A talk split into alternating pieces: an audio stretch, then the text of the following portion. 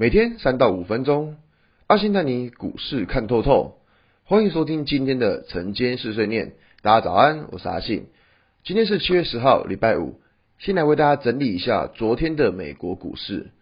道琼指数下跌三百六十一点，跌幅一点三九个百分点。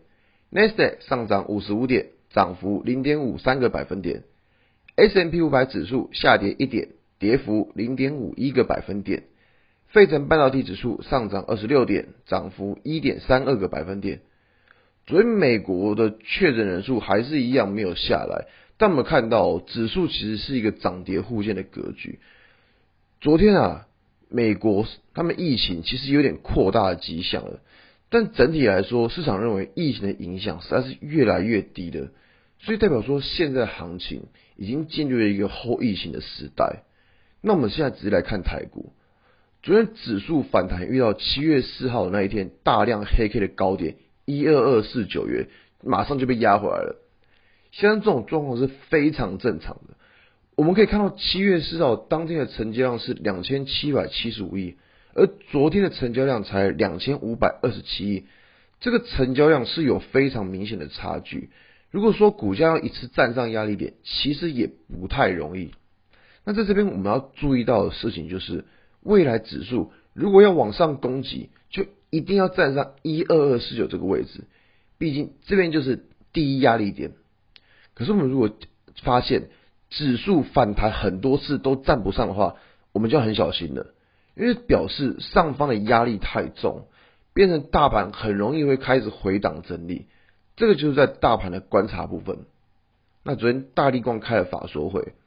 大立光老板其实向来都是不太会碰红的，他们法说也还蛮准的，业绩好他会直接说，业绩不好他也会直接讲。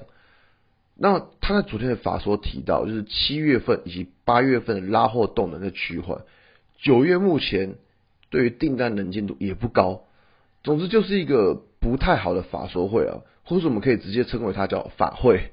不过这边值得观察的事情在于，最近几天的台股。只要利空消息出来，基本上也会大事化小，小事化无。当没这件事发生就对了，不太会反映利空消息。如果大立光这种烂法说公布出来，但是股价却没什么下跌，就表示台股的整体氛围还是好的。因此，大立光的法说，它可以当成是盘面的一个观察的指标。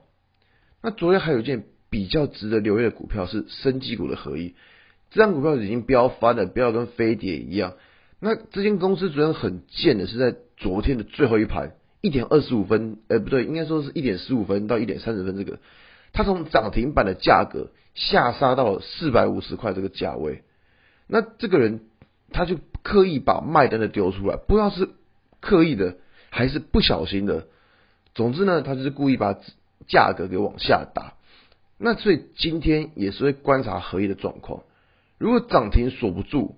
就要小心，整体的生技股都有可能会有卖压涌现。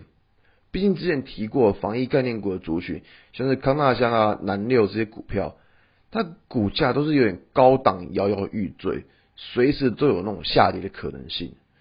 所以最后还要留意的一件事情是，昨天开高走低的股票真的非常多，大家这方面操作一定要多留意一点风险，尤其是指数高档。你的风险控管真的是非常的重要。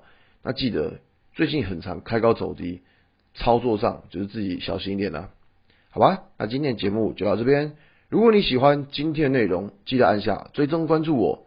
如果想知道更多更详尽的分析，在我的专案《给通勤族的标股报告书》有更多股市洞察分享给大家哦。